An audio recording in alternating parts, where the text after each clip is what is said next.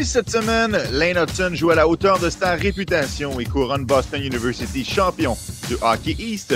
Et c'est au tour des espoirs de la LHJMQ d'être sous la loupe pour l'épisode de cette semaine. Le podcast La Relève. C'est un podcast de sport. 19 mars 2023, Anthony Desaunier, Martin Thériault, un autre épisode du podcast La Relève. J'espère que vous êtes aussi bien assis que Jonathan Drouin pour cet autre épisode, Marky, parce qu'on a beaucoup de contenu euh, devant nous. Évidemment, c'est les séries euh, dans la NCA qui vont retenir une bonne partie de notre attention, mais aussi les espoirs éligibles au prochain repêchage de la LHJMQ. Je confirme, Déso. Bon, là, on a le sourire, ça va bien. On va pas faire comme Jonathan Drouin et avoir notre sourire qui va diminuer tout au long de l'épisode. On va le garder bien fixé. Puis, au euh, contrairement à Jonathan Drouin qui était fixé au banc, nous, on est très heureux d'être là, très heureux d'être fixé à notre chaise et de vous parler. Évidemment, c'est une petite blague pour, euh, euh, pour Jonathan, pour les gens qui n'avaient pas saisi. le sarcasme. Marty, Lane Hudson est sur toutes, toutes, toutes les tribunes. Tout le monde ne fait que parler de Lane et avec raison. Autre grosse performance avec les Terriers, deux buts dans la finale, joueur par excellence. il a aussi égalé le record de Brian Leach pour le plus grand nombre de points avec un défenseur de moins de 19 ans avec 47 points. Est-ce qu'on s'emballe trop, Marty, avec Lane Hudson parce que c'est un espoir du Canadien de Montréal ou c'est vraiment impressionnant ce qu'il réalise depuis le début de la saison, peu importe quelle équipe qui l'aurait repêché? Ben, honnêtement, je, pense que, les gens sont emballés depuis le début de la saison, dès les premiers euh, faits saillants qu'on a vus de ses fins, de ses, euh, du fait qu'il manœuvrait la rondelle avec aisance, qui est capable de, tourner sur lui-même très rapidement. Euh, on, en entend parler, il y, a une, effervescence, mais là, je suis obligé d'admettre que depuis un mois, deux mois, ce qu'il accomplit, là, ça dépasse simplement euh, l'excellence pour un espoir des Canadiens de Montréal. C'est exceptionnel pour n'importe quel espoir. Euh, espoir en général. On, on, en parle depuis environ un mois comme l'un des meilleurs espoirs du hockey en général. Mm. quand il réalise des performances comme ça, tu es obligé d'aller de ce côté-là. Justement, il est trop intelligent. Il voit trop le jeu à un autre niveau par rapport aux, par rapport à la compétition. Euh, les mains sont extrêmement rapides et pendant ce temps-là, il est capable de prendre de, l'information à une fraction de seconde. il est capable d'influencer. Tu sais, c'est pas compliqué, c'est un magicien. Il influence constamment le jeu par ses actions. S'il n'y a pas d'option, ben, il va y aller avec 3-4 maniements de rondelle super rapide, va s'ouvrir une ligne de tir, puis là, va décocher la rondelle. Et c'est pas simplement en possession de la rondelle. Il est extrêmement créatif, il anticipe à un autre niveau, même lorsqu'il n'a pas la rondelle, même lorsqu'il est sur le plan physique, même lorsqu'il est sur le plan défensif. Et là, ce qu'on a découvert en fin de semaine, en fait, je pense qu'on en avait déjà une idée, mais moi, personnellement, il me l'a confirmé davantage c'est que Lane Hudson, tu sais, dans la demi-finale contre Providence, j'ai regardé le match vendredi, il n'a pas été à son meilleur. Il y a eu beaucoup de problèmes, beaucoup de revirements. Euh, Providence, c'est une grosse équipe physique avec beaucoup de patins, beaucoup d'échecs avant. On appliquait de la pression et Lane Hudson était un peu plus surpris et euh, commettait un peu plus de revirements, redonnait la, rondelle à l'adversaire. Ça permettait à Providence d'obtenir beaucoup de temps de qualité en zone adverse. Honnêtement, Boston University, là, il ne méritait pas du tout ce match-là. Mais à quel moment on a vu Lane Hudson à son meilleur? Vers la fin de la troisième période, on a commencé à le voir manœuvrer la rondelle pas mal plus, se porter à l'attaque davantage, avoir encore plus de confiance. Puis en prolongation, il n'a pas obtenu de points. Mais je te dis, il a quand même fait sentir sa présence, il a créé des bons jeux. Euh, aussitôt qu'il voyait une, occasion d'effectuer une première passe avec un joueur complètement libre, il prenait l'occasion.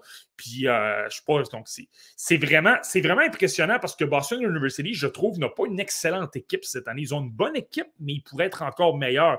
Mais l'élément numéro un, l'élément qui fait gagner cette équipe-là, c'est Lane Hudson. Et indépendamment du fait que c'est un espoir des Canadiens, que c'est un petit joueur de 5 pieds 10 pouces, et il a quand même pris du poids, c'est ça qui est franchement impressionnant, c'est de voir à quel point, lorsque l'enjeu augmente, ben, il est parfaitement calme. Tu le vois sur la patinoire, il fait les mêmes choses, il en fait même un petit peu plus. Puis, tu le sais, Deso, là, on débarque dans le moment de la saison que j'adore beaucoup, les séries, tout ça.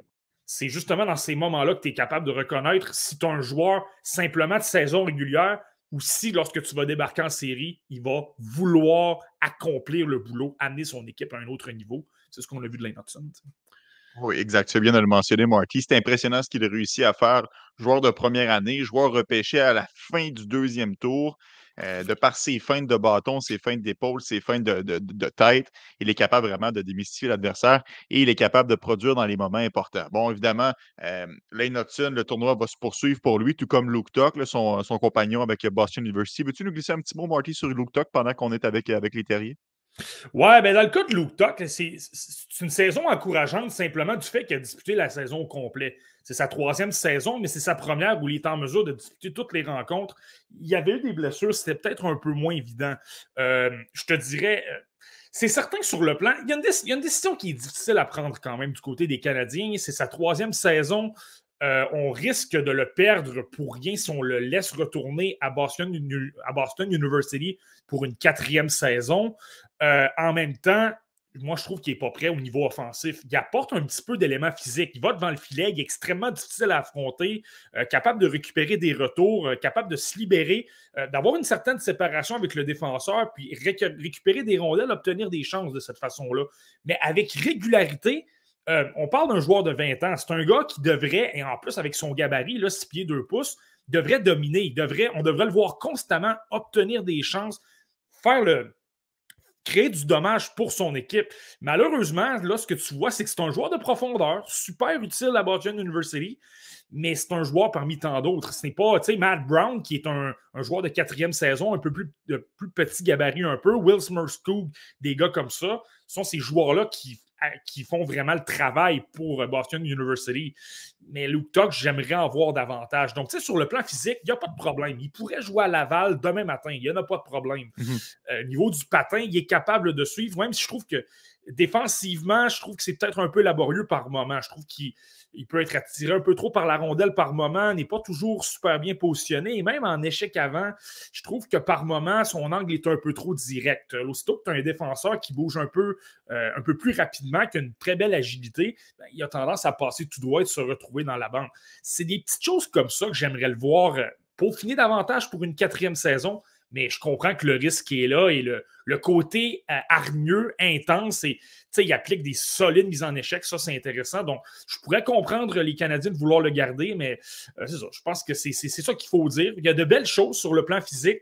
J'aimerais en voir plus offensivement parce qu'il est quand même, euh, quand même un peu plus vieux que les autres. Il y a Guillaume Villeneuve euh, qui apporte un bon point. Merci Guillaume d'être avec nous. Je ne vois pas ton nom souvent, donc je suis content mmh euh, que tu sois avec nous en ce dimanche soir. J'aime bien le jeu de Toc, un profil que nous n'avons pas beaucoup euh, dans la banque d'espoir des Canadiens. Il n'y a pas tort, Marty. C'est vrai que Luke Toc coche des cases que ce n'est pas tous les espoirs qui sont en mesure de cocher. Un attaquant un peu plus robuste, un peu plus physique, alors qu'on a beaucoup de petits joueurs de façon générale avec les Canadiens de Montréal. Ouais, c'est clair que c'est clair que c'est une facette intéressante. Puis, tu sais, on, parle des grands, on parle meilleurs espoirs ou même des joueurs qui sont déjà avec les Canadiens. Euh, Sean Farrell, euh, Cole Caulfield, Lane Hudson. Là, je viens de te nommer pas mal des joueurs de petits gabarits. C'est du 5 pieds 8, 5 pieds 10, 5 pieds 9 pouces. C'est certain qu'un gars comme Toc, là, si tu veux ajouter de la complémentarité à tout ça, euh, tu n'as pas besoin de, réfléchir trop longtemps en disant qu'on a besoin de gabarits. C'est certain qu'on a Juraj Slavkovski.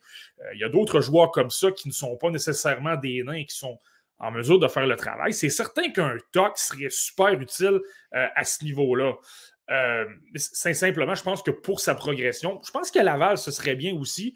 tu sais, Jean-François Hull fait de l'excellent travail avec les, espoirs des Canadiens ces temps-ci. Il a tendance à leur trouver des, à faire en sorte qu'il déniche du, petit talent offensif qu'on ne se rendait pas nécessairement contre.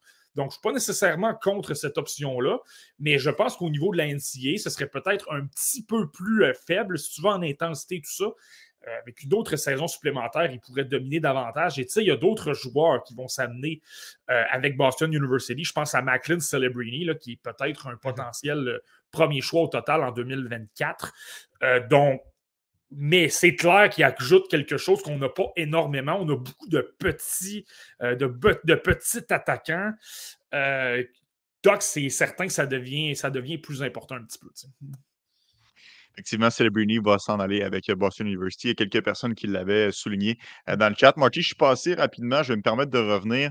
Euh, c'est sorti quand même un peu plus tôt cette semaine. Ça, pourquoi ça m'avait momentanément échappé. Mais les finalistes au trophée Hobby Baker ont été dévoilés. Tu as même eu la chance de venir en discuter dans le retour des sportifs. Je te remercie pour ça, Marty. Lane Hudson et Shane, euh, et Sean Farrell seront euh, parmi les joueurs admissibles à ce trophée cette année. Encore une fois, je comprends la situation de Lane que c'est impressionnant ce qu'il réussit à faire parce qu'on reviendra à Sean Farrell un peu plus tard. Mais d'être finaliste au trophée Hobby Baker, même si ce serait très surprenant qu'il l'emporte, c'est absolument incroyable ce qu'il accomplit. Ça ne veut pas nécessairement dire que ça va se transposer dans la LNH et qu'il va connaître une, carrière à Raymond Bourque, mais ça, reste quand même que le potentiel est là et il est très énorme. Il est très énorme. Puis, tu regardes les statistiques. Je vais simplement regarder les statistiques. Je sais, on le dit souvent, c'est au-delà des statistiques. Il faut regarder ce que tu vois sur la patinoire. Puis clairement, il y a de beaux atouts. Je vais y revenir. Mais si tu regardes sur le plan statistique, tu es obligé de le considérer. Dans les défenseurs de moins de 19 ans dans l'histoire de la NCAA, Lane Hudson est troisième. Et les deux premiers, ce sont des joueurs des années 80. Euh. Celui qui a le record, c'est Craig Redmond. Je n'ai pas vraiment beaucoup d'idées c'est qui, là, mais il est à égalité, tu l'as bien mentionné tout à l'heure, avec Brian Leach, mais il a un match de moins, donc théoriquement, il est devant. Il est avec une université comme Boston University. Oui, il y a des universités un peu plus faibles, mais il y en a de très bonnes, comme Boston College, comme Northeastern. Donc, d'accomplir ce travail-là, c'est incroyable. Et je le répète, Boston University, n'a pas une si grande équipe que ça. On, a une belle profondeur. On a des Dylan Peterson, des, des Tuck, des, des Matt Brown, des Wilson Skoog et ces gars-là, Devin Kaplan. Et ce sont des joueurs de, de profondeur, mais peut-être pas des joueurs avec énormément de talent sur le plan offensif. Donc, ce que Lane Hudson est en mesure d'accomplir, Matt Desgrues, dans les gros moments, tu le vois en attaque constamment, il crée constamment de la magie, constamment en train d'être imprévisible, de chercher l'occasion pour libérer un coéquipier c'est cette, cette facette-là qui fait qu'il est impressionnant. Et lorsque je parle de son jeu défensif, l'intelligence est là également. Je te donne un exemple des autres. J'ai remarqué ça beaucoup au cours des dernières semaines. Il y a une tactique qu'il utilise souvent euh, lorsqu'il est en poursuite de rondelle à, un contre un dans sa zone. Euh, supposons qu'il est devancé par un attaquant qui est un peu plus gros et qui a donc l'avantage sur le plan physique. En fait, c'est la clé du jeu de Lane Il te vend qu'il va accomplir un geste et au moment où tu vas penser exactement que c'est ce qu'il est en train de faire, il va faire complètement l'inverse.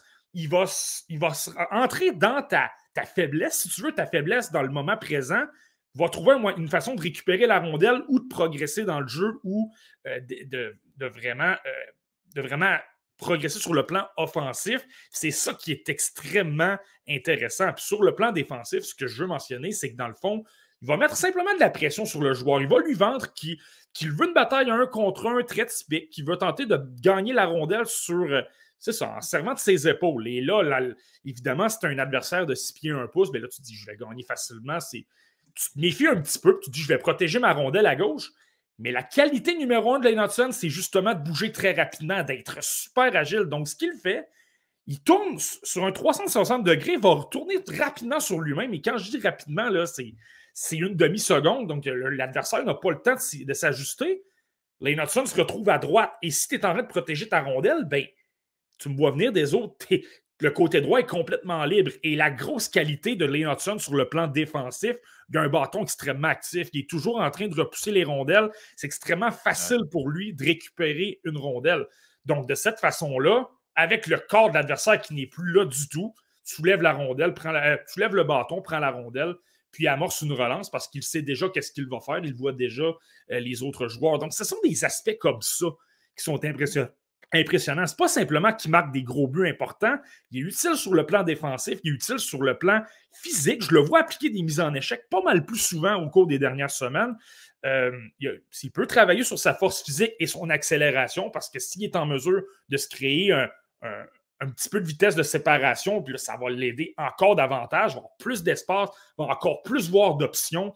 Puis c'est là que ça devient emballant. Là. je ne veux pas faire de fausses attentes, mais c'est là qu'on peut commencer à comparer avec des, des Adam Fox, ces gars-là. C'est que s'il est en mesure d'ajouter cette vitesse-là, ça, ça peut ça peut donner quelque chose de franchement impressionnant.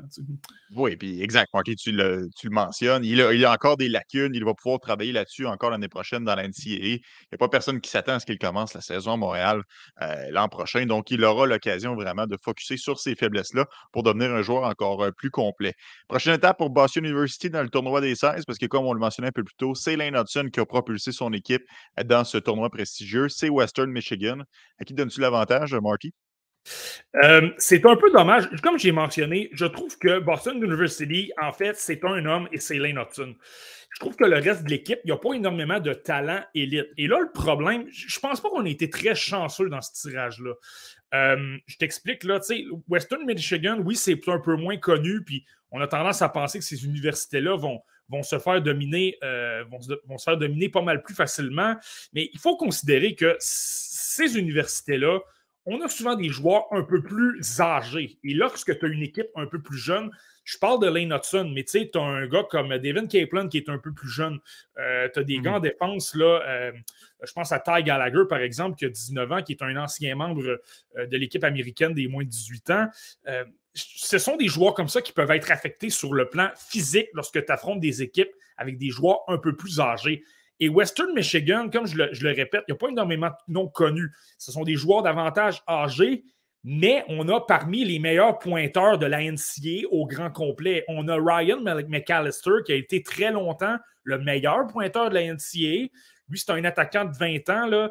Euh, donc lui peut créer du dommage. Jason Paulin, qui est l'un des finalistes au Obi Baker, qui lui a 23 ans, des joueurs de plus petits gabarits. Mais lorsque tu parles de la NCAA, ça devient des joueurs super dominants. Euh, et là, je pourrais t'en rajouter comme ça. Là, ils n'ont pas de joueurs de moins de. Ils ont, ils ont, un défenseur qui ne joue pratiquement pas, mais sinon, ce sont tous des joueurs au-delà de 20 ans.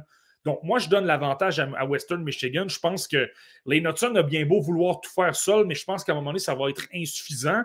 Hockey East, on a eu des. Euh, sans manquer de respect aux autres équipes, je pense que c'était peut-être un peu plus facile. Là, on va débarquer contre des formations qui jouent dans des divisions pas mal plus redoutables.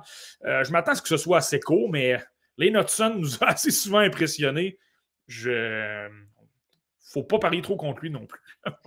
Ouais, mais il y a des bonnes équipes, Marty, qui sont quand même capables de se faire surprendre parce que ça joue sur la patinoire. Euh, je pense notamment à l'Université Colgate qui, d'un coup, a surpris Quinnipiac. Et par la suite, c'est payé Harvard. Ça, c'est quand même assez euh, surprenant. malgré tout, Sean Farrell n'est pas éliminé pour autant, Marty, parce que dans la NCAA, tu peux peut-être expliquer un petit peu comment ça fonctionne pour les gens à la maison, mais tu peux, tu peux perdre, mais tu peux te faire quand même repêcher pour participer au tournoi subséquent. Ouais, ben c'est. Dans le fond, on va l'expliquer comme ça. Euh, tu as 16, donc tu as, 16 équipes participantes. Euh, il y a 6 dans la division 1 de la NCAA, tu as 6 associations majeures. Euh, donc, Hockey East en est une. Ici, ici, où se retrouve Harvard en est une autre. Le Big Ten, où tu as euh, Michigan, Minnesota, Ohio State en est une autre. Donc, tu en as six. Euh, tu as six champions. Ces six champions-là se méritent, méritent un laissez-passer pour le tournoi. C'est excessivement important de gagner ton association si tu as eu une moins bonne saison et que tu n'es pas classé au classement national. Et c'est là que c'est important. Pour les dix autres équipes suivantes, il y a un comité qui choisit les dix, autres équipes et on se base beaucoup sur le classement national, le top 20 de la NCA. Donc, je vais donner un exemple. Les Gophers du Minnesota qui ont terminé euh, en tête de ce classement national-là dans la majorité. Il y a trois classements différents, mais je te dirais que dans les trois, ils étaient premiers. Euh, on s'entend, Minnesota ne sera sont, étaient, même s'ils ont perdu la finale du Big Ten contre Michigan, ils étaient, ils étaient assurés de se retrouver là. Donc, on y va avec les classements et tout ça, et on invite 10 équipes. C'est pourquoi Harvard, même si on a perdu, euh, Harvard se retrouvait quand même 5 ou 6e euh, euh, au niveau du classement. Donc, ça allait de soi qu'on allait les inviter. Même chose pour Ohio State, l'équipe de Jacob Dobesch. si je regarde simplement le classement pairwise, c'était une équipe qui était, qui au 8e rang, égalité avec Penn State. Donc, ça allait de soi qu'on allait, qu'on allait les inviter. Donc, c'est pour cette raison-là. Donc, les deux équipes que tu viens de mentionner, Ohio State et Harvard, se retrouvent euh, un contre l'autre dans le tournoi. Laquelle des deux formations va être capable de rebondir, à ton avis, celle de Sean Farrell ou celle de Jacob Debesch, Marty?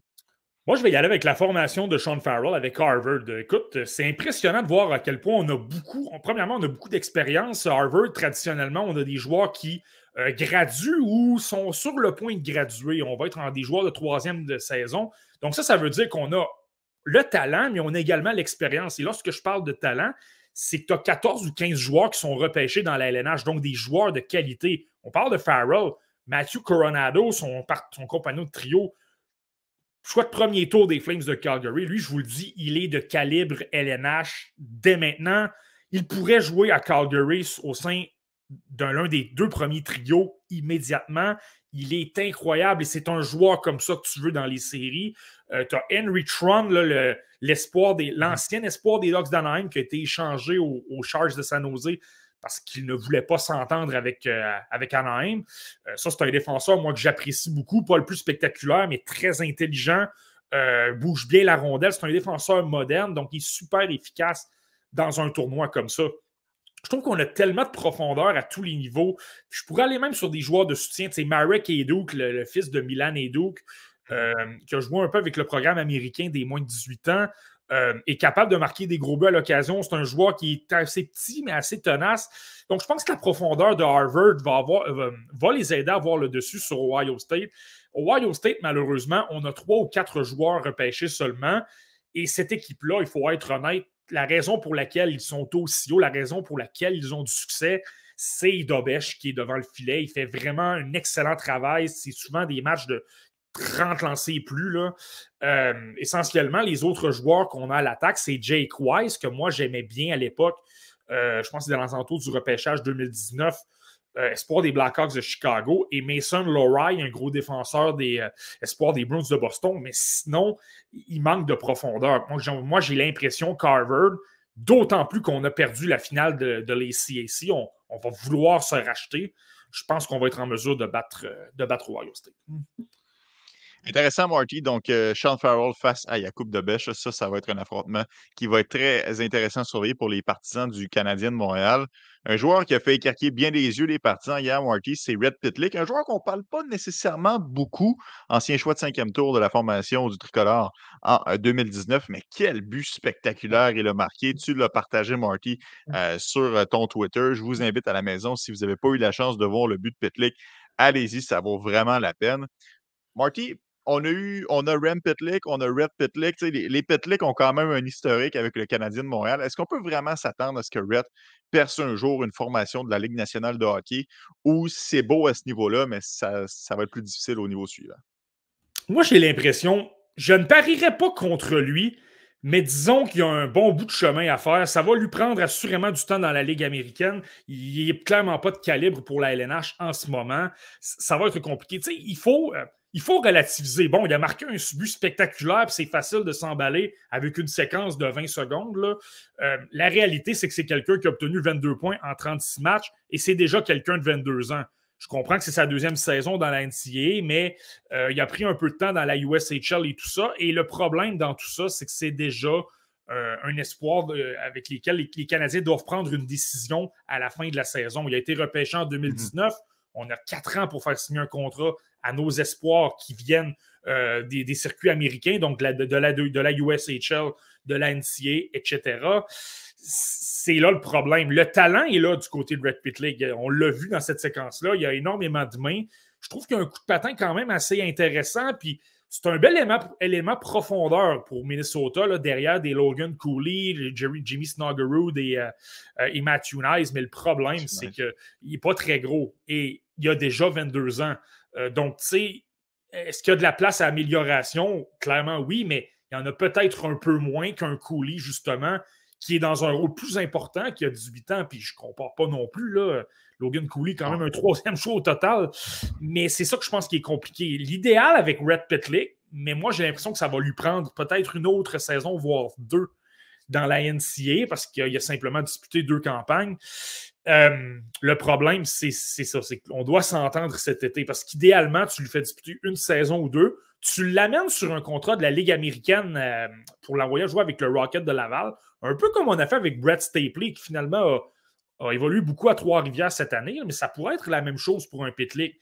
Pas très gros, mais beaucoup de talent. Je pense qu'au niveau de la Ligue américaine, il est capable de, tenir son bout, de justement offrir un petit peu d'attaque, même si ce n'est pas le joueur le plus dominant. Puis là, ben, tu te croises les doigts pour voir ce que ça peut donner. Moi, j'ai l'impression que son, manque de gabarit peut peut-être lui nuire et j'aurais le goût de dire que ça ne, ça ne fonctionnera pas nécessairement. Mais étant donné qu'il y a des. Y des, quand même des, mains intéressantes, il y a un certain coup de patin. Euh, ça pourrait valoir la peine, mais c'est ça. Je pense que la, situation ne l'avantage pas beaucoup, je vais le dire comme ça. ça va être un dossier à surveiller. C'est sûr que ce n'est pas un, espoir aussi sexy que euh, Jaden Strubble, qui a fait beaucoup les manchettes dans les dernières semaines, mais quand même, est-ce que Red Pitlick va rester dans le giron du Canadien de Montréal? On en saura un peu plus euh, d'ici la date fatidique du 15 août, si ma mémoire ne me, fait pas, me fait pas défaut. Marty, malgré tout, malgré le fait que les Gophers se sont fait battre par l'Université Michigan, selon toi, c'est les favoris pour remporter le prestigieux tournoi? Ouais, ben, c'est assurément ceux qui ont l'étiquette de favoris. Là, donc, ça fonctionne comme exactement comme ceux qui suivent le March Madness, ça fonctionne exactement de la même façon. C'est simplement que tu as 16 équipes au lieu de 64. Donc, euh, tu as une équipe qui est classée favorite de sa région. Là. La région de Minnesota, c'est mm-hmm. Fargo. Euh, donc, ce sont les favoris. Ce sont les favoris du tournoi. C'est la première tête de série. Euh, la deuxième est Quinnipiac, la troisième est Michigan et la quatrième est Denver. donc, ça fonctionne comme ça. Personnellement, je ne je pense qu'ils. Je pense pas nécessairement qu'ils vont gagner. Ma prédiction, c'est qu'ils vont, vont, vont, atteindre le Frozen Four. J'ai l'impression qu'une équipe comme, euh, comme Western Michigan, je pense qu'ils pourraient battre Western Michigan, mais je pense qu'en finale, ils vont avoir pas mal de difficultés.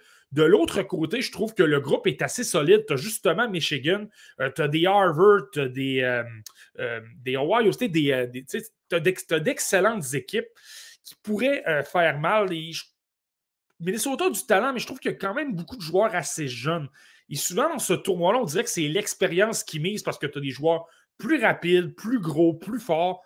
Au niveau de la carrière dans la LNH, ce ne sera même pas proche. Ils n'auront clairement pas la même carrière que les, que les, joueurs qui évoluent à Minnesota ou à Michigan. Mais dans un match donné, et je le répète, c'est un seul match. Si tu perds, ben, c'est terminé ben, parfois, l'expérience et le fait de contrôler ses émotions, avoir, euh, être un peu meilleur physiquement, mieux contrôler, plus garder la rondelle, ne pas se compliquer la vie, envoyer la rondelle au filet, puis obtenir des retours de lancer, mais parfois, c'est la recette pour euh, se rendre loin dans ce tournoi-là. Donc, j'ai l'impression que les Gophers vont se faire surprendre, mais je pense quand même qu'ils vont atteindre le, le Frozen Four. C'est une équipe qui a trop de talent à tous les endroits, autant en attaque qu'en défense pour que, ça ne fonctionne pas. Et je trouve qu'on a des adversaires quand même faciles. Euh, Canisius, j'enlève rien, ce sont les champions de euh, l'Association Atlantique, mais c'est probablement la plus faible du lot. C'est une équipe qui est vouée à, se faire battre. Donc, euh, c'est pas mal ça. je regarde, je regarde l'organigramme du tournoi, Marty. Tu parles, tu parles de certaines équipes qui ont un parcours un peu plus facile. Ça me semble être le cas pour Michigan commence contre Colgate et après ça, va affronter, en principe, s'il gagne, bien sûr, le gagnant entre Penn State et euh, Michigan Tech? Tout porte à croire qu'ils vont atteindre au, minimum le Frozen Four. Ben, en tout cas, il n'y a jamais rien de garanti. Là. Il peut toujours avoir une surprise, mais si ça va comme c'est censé se passer, je ne vois pas pourquoi Michigan ne serait pas en mesure d'atteindre le Frozen Four. Colgate, c'est bien, ce sont les champions de l'ACAC, ont surpris Quinnipiac et Harvard. Mais en même temps, oui, c'est une équipe avec de l'expérience, un peu plus de, de, joueurs âgés, donc plus capable de faire le travail sur le plan physique. Mais tu regardes de l'autre côté, on va affronter Michigan. Euh, oui, on a des, de, jeunes joueurs, mais ce n'est pas un problème. Adam Fantilli, je le répète, mais oui, c'est un joueur admissible au repêchage, mais il est déjà amplement euh, capable de se démarquer sur le plan physique. Euh, j'ai surveillé Frank Nazer, moi, hier, justement, contre, dans la finale du Big Ten. Euh, il manque peut-être un peu de mordant offensif et c'est normal, il n'a pas joué de la saison presque. Mais sur le plan physique, sur le plan euh, intensité, tout ça, il n'y en a pas de problème. Il n'a pas peur d'aller au contact, de vouloir récupérer des rondelles et le jeu défensif est toujours aussi bon. Puis tu, rajoutes des Rodger McGrorty, Gavin Greenley qui n'est pas le plus gros mais qui adore se retrouver dans le jeu physique. Tu as un Luke Hughes en défense, euh, Jacob Struscott, des euh, Seamus Casey, des gars comme ça. On a énormément de talent et tu as Eric Portillo devant le filet qui se plie. Euh, j'ai l'impression que ce qui est la qualité de Colgate est également une qualité pour euh, Michigan, donc ça va, euh, ça va les avantager. On a plus de talent, donc je pense que ça va être difficile pour Colgate. par la suite, ben oui, Michigan Tech et Penn State ont également de l'expérience, mais je pense que ça se résume un peu à la même chose que dans le cas de, de Colgate. Donc, moi, je pense qu'ils ont, ils ont assurément la portion de tableau la plus facile. Euh, puis ça va être à surveiller parce que justement, Adam Fantilli, selon moi, on assiste à ses derniers moments dans la NCA. Donc, euh, ah oui, ah, je, seconde Marty, aucun doute euh, sur cette affirmation. Y a-t-il un, affrontement que tu as déjà. déjà placé ton téléviseur pour être sûr de ne pas manquer? Est-ce qu'il y en a un sur les huit qui vraiment retient ton attention, Marty? Ben, on en a déjà parlé, mais je vais quand même le répéter. Moi, je te dirais que c'est probablement l'affrontement entre Boston University et Western Michigan que je veux surveiller. Parce que je te le répète, j'ai l'impression que Western Michigan a l'avantage parce qu'on a plus d'expérience et on a des joueurs qui ont eu d'extraordinaires saisons sur le plan offensif. Et de l'autre côté, Boston University, on n'a pas nécessairement des. Là, je, regarde simplement sur le plan offensif. Euh, tu n'as pas des Jack Eichel, tu n'as pas des, euh, des, des Alex Stock, tu n'as pas ces gars-là qui peuvent traîner une équipe sur leurs épaules. Euh, mais tu as Lane Hudson. Donc, Lane Hudson, souvent, ce qu'on voit au cours des dernières semaines, c'est qu'il a tendance à traîner l'équipe sur ses épaules. Lorsqu'on a de la difficulté, c'est lui qui va marquer le gros but. C'est lui qui crée les feintes incroyables. C'est lui euh, qui peut provoquer une pénalité ou des choses comme ça. Donc, c'est ce que j'ai hâte de voir. Est-ce que Lane Hudson peut encore aller chercher un peu de magie? Tu sais, je te donne un exemple. Supposons qu'un Western Michigan euh, mène 2 à 3 à 2 en troisième période. Est-ce qu'on va encore avoir un Lane Hudson qui débarque en fin de troisième alors qu'on a retiré le gardien, va marquer le gros but mhm. et on va se rendre en prolongation? Euh, tu sais, rappelle-toi Cole Caulfield, lorsqu'il avait gagné l'Obi Baker avec euh, Wisconsin, ils avaient une excellente équipe, l'une des meilleures aux États-Unis. On s'était fait surprendre là, par une équipe qui était un peu moins forte. Je pense que c'était. Genre 16 lancés pour Caulfield, une affaire comme ça. Exactement. Donc, tu sais, c'est. On, s'entend, là, Wisconsin n'était pas censé perdre ce match-là et on l'a échappé quand même. Donc, c'est ce que j'ai hâte de voir avec Lane Hudson. Est-ce qu'il peut encore créer de la magie, gagner le match à lui seul? Puis là, ben, si c'est le cas et que tu as un Boston University qui débarque en quart de finale, c'est encore plus impressionnant, si tu veux mon avis. Exact. Euh, non, c'est sûr que ça, ça va être, euh, ça va être vraiment surveillé. Et euh, j'espère que ça va donner des meilleurs matchs que ceux des Canadiens de Montréal dernièrement. Marty, ça, c'est un un petit peu moins palpitant, mais au moins, si on parle du Canadien de Montréal, on a finalement signé Jalen Struble. Ça a été quand même un bon sujet de discussion sur nos derniers podcasts, donc on ne repartira pas euh, en peur. Mais rapidement, je vous rappelle les faits, même si je suis convaincu qu'à la maison, vous êtes au courant. Le défenseur gaucher a signé un contrat de deux ans effectif à partir de l'année prochaine. Pour l'instant, va se rapporter au Rocket de Laval. Il n'a toujours pas joué. Parce que là, Jean-François, c'est un peu compliqué. On est dans un dernier droit pour participer aux séries éliminatoires, donc on n'a pas vraiment le temps de faire des expériences. Comment est-ce que tu penses, Marty, qu'on va être capable de démêler tout ça euh, du côté du Rocket? Euh, ben c'est une situation qui est clairement pas évidente. On a énormément, on a énormément de joueurs, mais là, en même temps, on n'a pas le choix. Tu sais, Jaden si tu veux le garder, tu dois le mettre sous contrat, tu dois lui offrir du temps de jeu, tu dois l'envoyer à Laval. À un moment donné, c'est plate. C'est plate pour ceux qui se retrouvent à Laval et clairement que ça doit faire des mécontents. Je crois que Anthony Marcotte, euh, ton collègue à BPM Sport, l'a mentionné cette semaine. C'est pas toujours pas tout le monde qui est, très heureux de la situation, mais la réalité, c'est que Jalen Strobel, c'est un choix de deuxième tour. C'est quelqu'un qui a une excellente relation avec Kent Hughes. Donc, c'est certain qu'on va l'utiliser. Puis oui, c'est certain qu'on va atteindre les séries, on veut gagner, mais ça demeure une ligue de développement. Ça demeure une ligue pour aider nos espoirs à se retrouver dans la LNH et aider le grand club. Donc, euh, c'est bien dommage pour un. Je sais que c'est un défenseur droitier, ça n'a pas nécessairement de lien, mais un, Madison Bowie, par exemple, qui est un vétéran qui a joué des matchs dans la LNH et tout ça, mais c'est bien dommage. Mais si tu te retrouves avec un Strobel à côté, euh, Madison Bowie ne jouera jamais ou, ou, du moins très peu avec les Canadiens de Montréal, alors que Strobel, clairement, on, on espère quelque chose. Donc, c'est ça qui n'est pas évident. Puis, tu sais, je le répète, je, le répète, moi, je suis extrêmement surpris, et agréablement surpris de, voir que Strobel a pris cette décision-là. Parce qu'à Laval, là, j'exclus même les défenseurs à Montréal, mais tu sais, tu as Mathias Norlinder qui ne jouait pas du mauvais hockey dernièrement. Tu as, euh, William Trudeau qui fait super bien, qui est sur la première paire.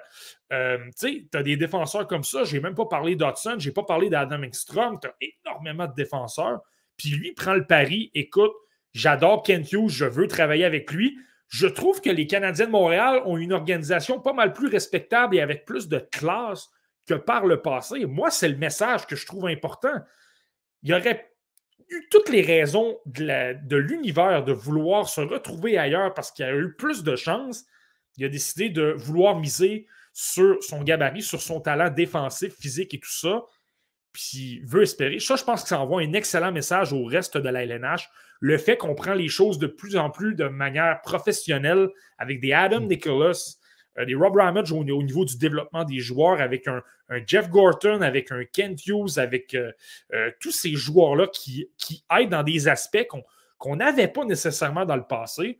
Ça, je pense que c'est excessivement bon et c'est très important à retenir dans le futur, pas, nécessaire, pas seulement au niveau des espoirs, mais lorsqu'on va vouloir signer des joueurs autonomes et que les joueurs vont se parler via contact, etc., avec des partenaires d'entraînement et tout ça, ils vont se faire dire l'expérience de Montréal avec Martin Saint-Louis, c'est franchement intéressant. Stéphane Robida, c'est super bien. Jean-François Hull fait un excellent travail à Laval.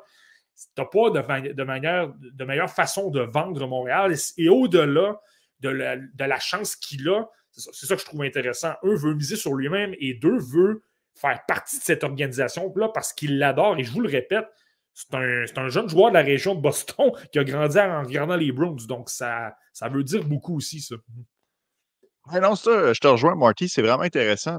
Un, chic type, de la façon qu'il s'est présenté devant les médias, vraiment euh, fait belle impression euh, de la part de Jalen Strubble, mais de mentionner, écoute, je voulais récompenser l'équipe qui avait eu confiance en moi au repêchage, un peu de loyauté. C'est sûr que le fait que Kent Hughes était son conseiller familial, ça a joué beaucoup dans la balance, mais comme tu l'as mentionné, ça envoie un message aux autres joueurs. Il fait bon de vivre à Montréal, dans l'organisation du Canadien de Montréal. On est bien traité.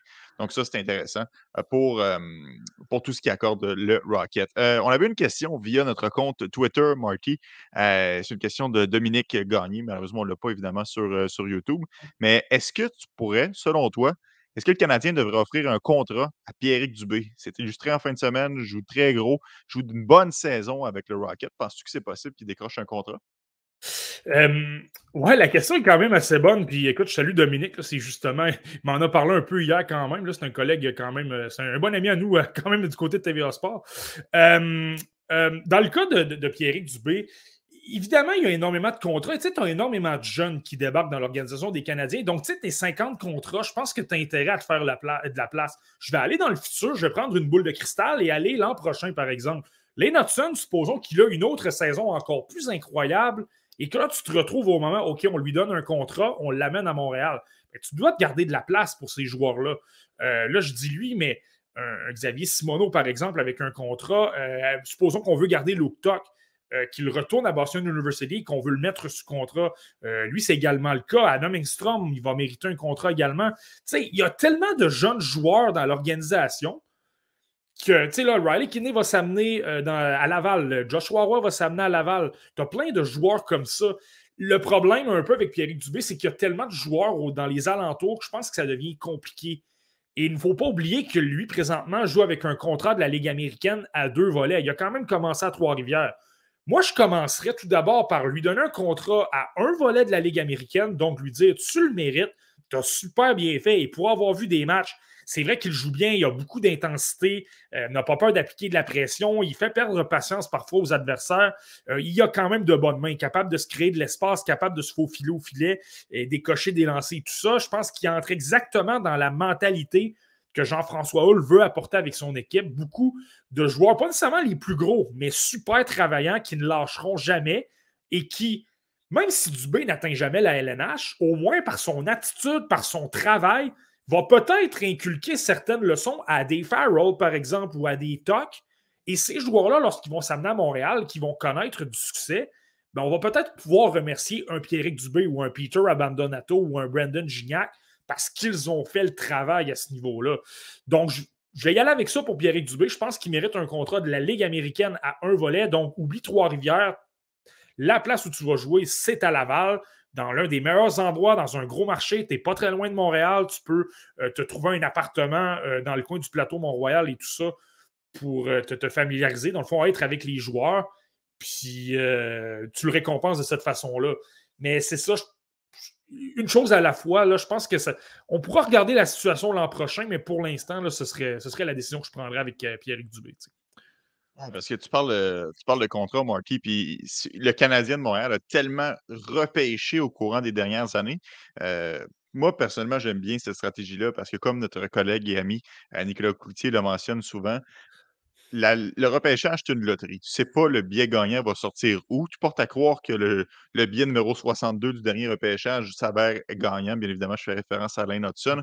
Donc, on a repêché beaucoup au, cours des dernières années, mais ça fait en sorte qu'il n'y a pas si longtemps, on se demandait si on mettait Camelis sur contrat, Allen McShane, Cole Fonstad ou Samuel Hood. Tu te souviens, Marty, euh, bien évidemment, de cet épisode-là.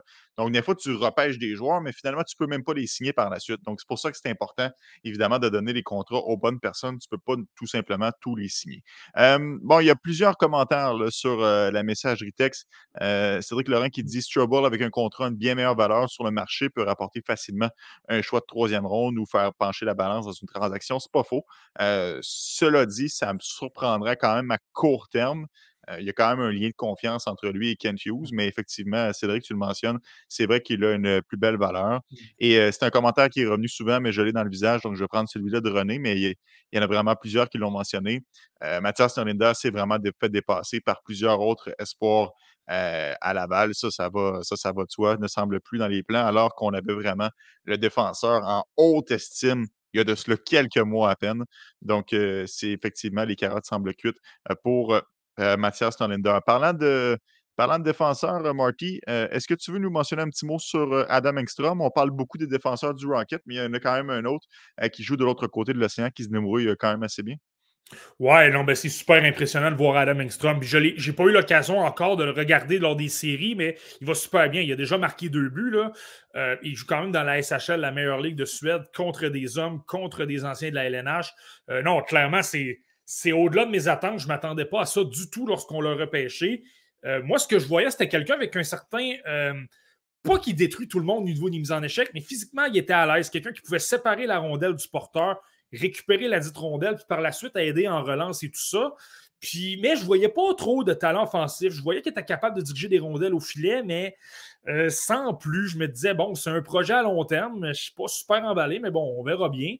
Euh, mais écoute, finalement, c'est pratiquement le contraire de ce que je voyais. C'est. Euh, il bouge tellement bien la rondelle. Je ne sais pas si la décision d'avoir opté pour Rugle plutôt que Joe Gardens, où il se trouvait la saison dernière, l'a aidé, mais euh, justement, il a gravi beaucoup les échelons, s'est retrouvé avec l'équipe de la SHL, même, a même joué par moment au sein de la première paire avec William Ballinder. Et, là, tu le vois, il bouge super bien la rondelle. Tu sais, lorsque tu parles d'être imprévisible, de, de, chercher les lignes de passe, de chercher des lignes de tir, il fait ça constamment, il bouge il se déplace super bien le long de la ligne bleue, de droite à gauche, pour être en mesure euh, de trouver justement les options, repérer les joueurs. Euh, ça, c'est franchement impressionnant. Par contre, là, je disais que sur le plan défensif, je ne le trouvais pas mauvais l'an dernier. Il y a des carences. On dirait qu'il tente un peu trop, parfois, peut mettre de la pression de façon un peu trop agressive et analyse peut-être un peu mal ce qui se passe derrière. Là, ça fait, en sorte par moment qu'il peut se sortir du jeu et là, ça crée des revirements. Puis je sais que c'est arrivé beaucoup. Euh, je l'ai observé beaucoup lorsque, Tony Sund a acquis euh, la date limite des, des transactions. C'était le. C'était le partenaire de défense de Adam Engstrom, donc indirectement, j'ai pu le voir un petit peu plus. Euh, et, tu, voyais, tu voyais que le talent offensif était là du côté d'Engstrom. Euh, Son était pratiquement la valeur sûre sur le plan défensif avec un Engstrom qui prenait peut-être un peu trop de risques.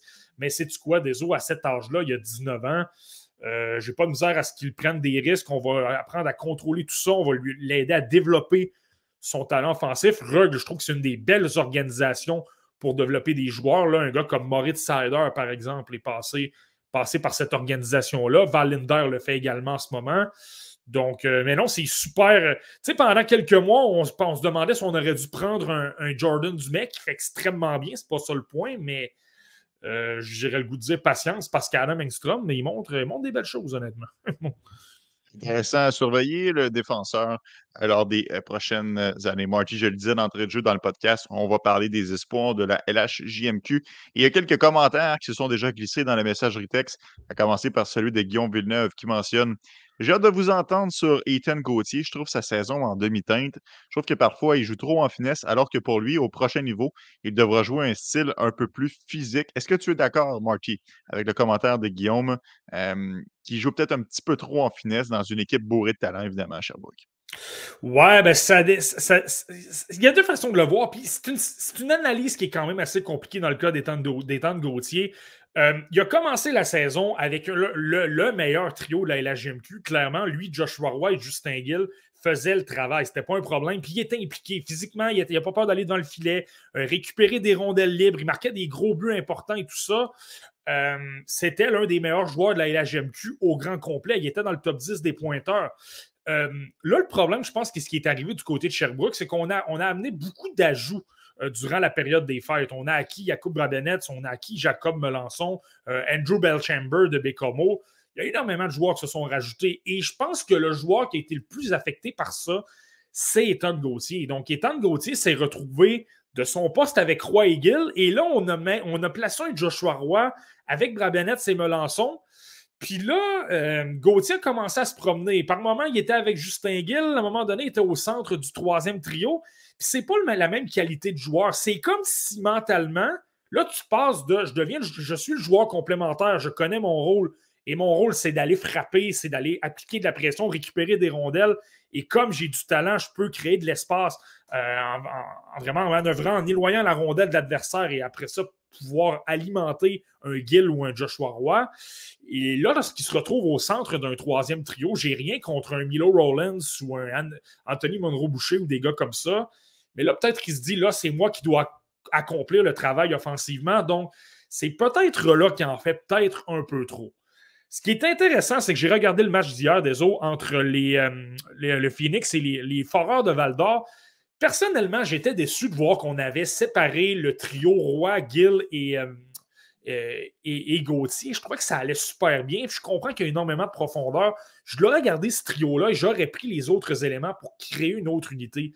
Là, on a ramené Gauthier avec Gill et Roy. Je comprends que les Foreurs de Val d'Or, ce pas une très grande puissance. C'est une équipe qui se bat pour les séries, qui va peut-être les rater. Là. Mm, puis on a gagné 9 à 1, mais tu vois, je trouve que j'ai bien aimé le match d'Ethan Gauthier hier.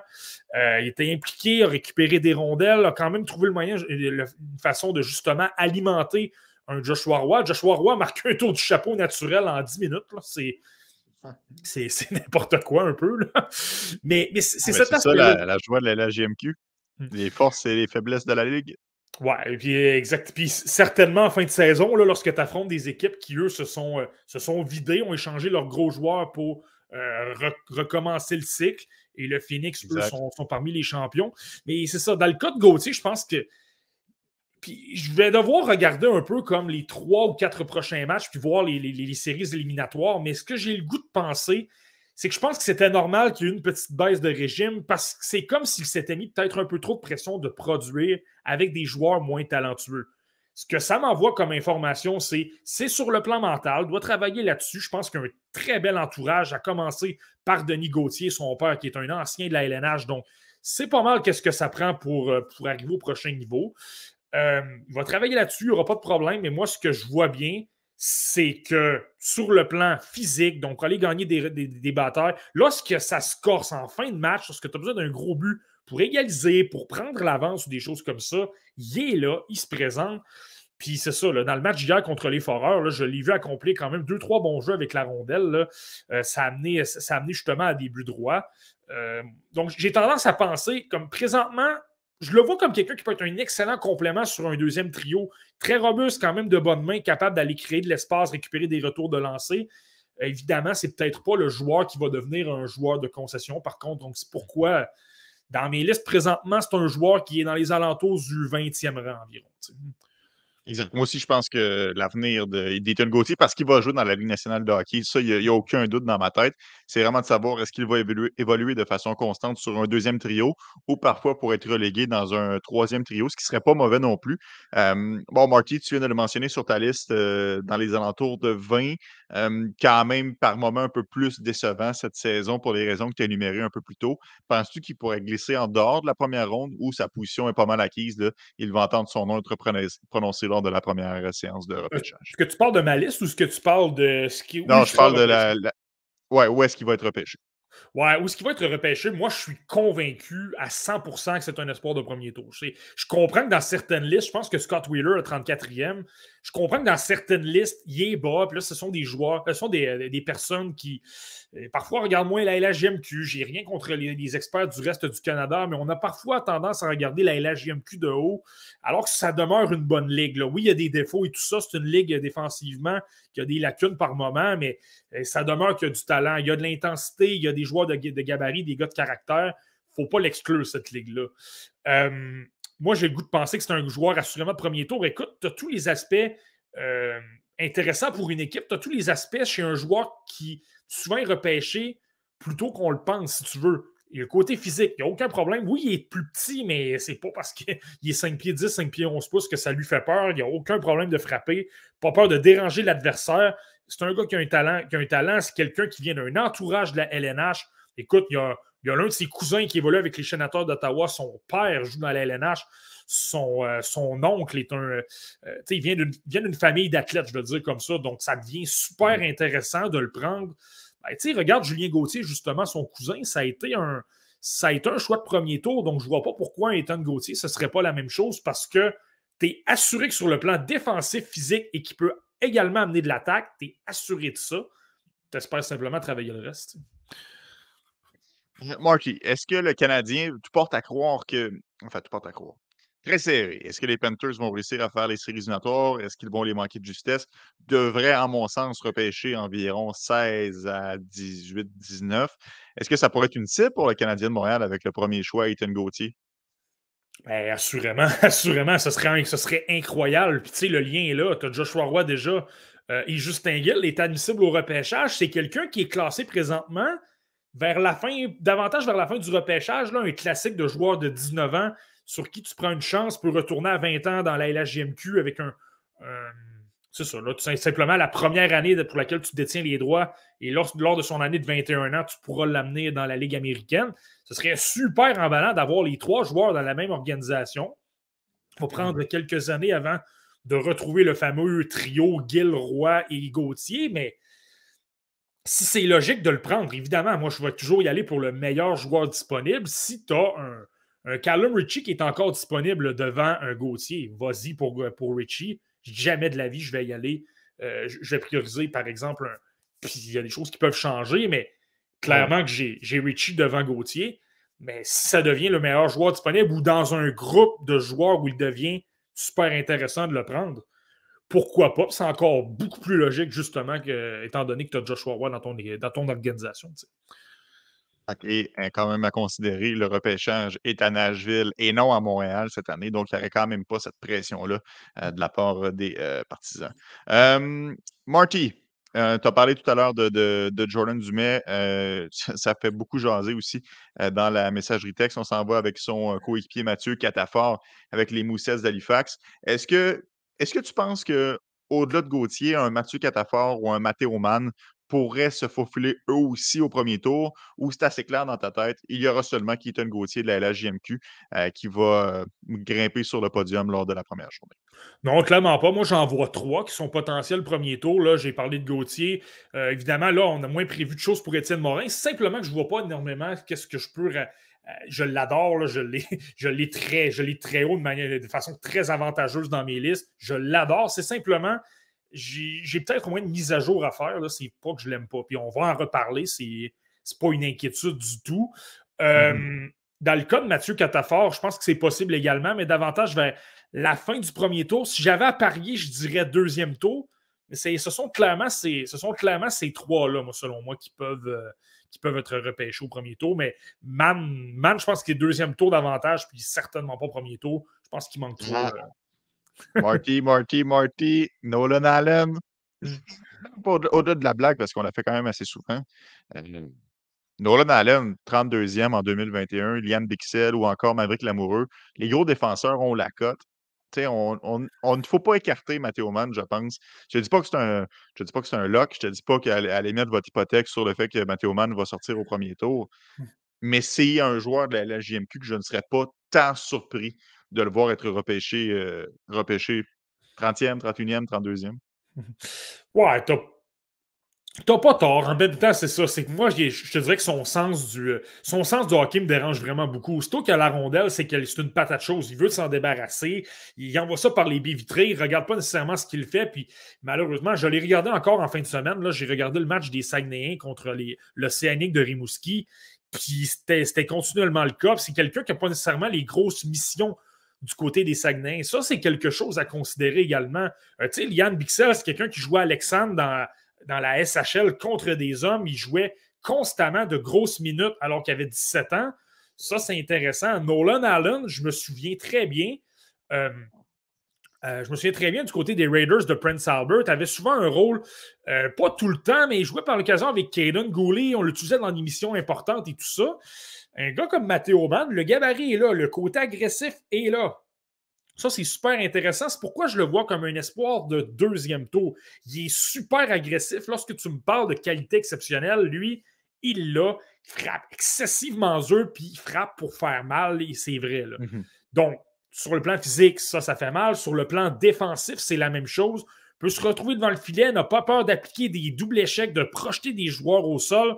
Donc, tu sais, tu y penses à deux fois avant de te retrouver devant Matteo Mann. Ça, ça peut c'est un aspect qui est toujours intéressant. Tu peux jouer dans la tête des adversaires, des gars qui ont énormément de talent, qui vont peut-être se garder une gêne. C'est une différence entre tu marques parce que euh, tu crées de la séparation en une fraction de seconde et tu marques, ou tu es craintif, tu ne veux pas trop y aller, tu arrives une, seconde trop tard et la rondelle est bloquée parce qu'on a prévu la manœuvre. C'est ça qui est intéressant avec Man. Mais c'est ça, c'est vraiment le sens de jeu. Ce n'est pas quelqu'un qui bouge la rondelle en avantage numérique. Il, a un bon lancer, mais si tu veux le comparer avec les meilleurs au monde dans la LNH, je trouve ça compliqué. Euh, je trouve ça compliqué un peu. Je pense qu'il y a toujours quatre ou cinq défenseurs dans une organisation qui vont passer devant lui pour le jeu avec la rondelle en avantage numérique. Puis c'est ça, moi, s'il les relance aussi, là, aussitôt que la rondelle, il s'en débarrasse très rapidement. Puis malheureusement, ça fait en sorte que les Saguenayens sont, sont, sont, euh, sont, emprisonnés dans leur territoire. Donc, moi, c'est ce que, ce que j'ai de la difficulté un peu avec lui. Mais tu as raison, ah. le gabarit est intéressant et il y a un aspect qui est, qui est, euh, qui pas négligé non plus. Son père est l'assistant au directeur général des sénateurs d'Ottawa. Donc, ça, c'est certain que c'est un, c'est un petit côté intéressant. Ça, c'est sûr. ouais, mais Pierre McGuire, et puis là, hein, parce que lui, il aimait ça, les, joueurs robustes. Ça aurait pu faire pencher. Euh, euh, la balance pour, pour les Sens, mais qui sait, peut-être que quand même, il pourrait se retrouver avec euh, un membre de sa famille en juin prochain. Donc, ça fait le tour pour Mathéo Mann. Il y a plusieurs personnes qui se sont prononcées sur la messagerie texte sur Mathéo Mann. Il y a certains qui le voient plus au troisième tour.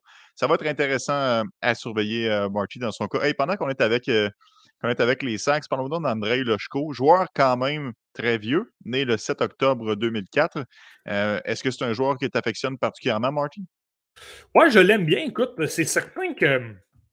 C'est certain que le côté late, justement, le fait qu'il est plus âgé m'amène à me poser beaucoup de questions, mais euh, n'en demeure pas moins. C'est un joueur qui a 67 points en 65 matchs. C'est de loin le meilleur pointeur des Saguenayens. C'est l'élément du premier trio. Il, forme un, trio extraordinaire avec Maxime Massé, qui est peut-être le meilleur espoir de la LHGMQ pour le repêchage 2024. Euh, puis il est utilisé à toutes les sauces. Quelqu'un qui est bon offensivement, défensivement est incroyable. C'est toujours le premier replié, toujours en train de travailler avec les défenseurs. Tu le vois parfois derrière le filet.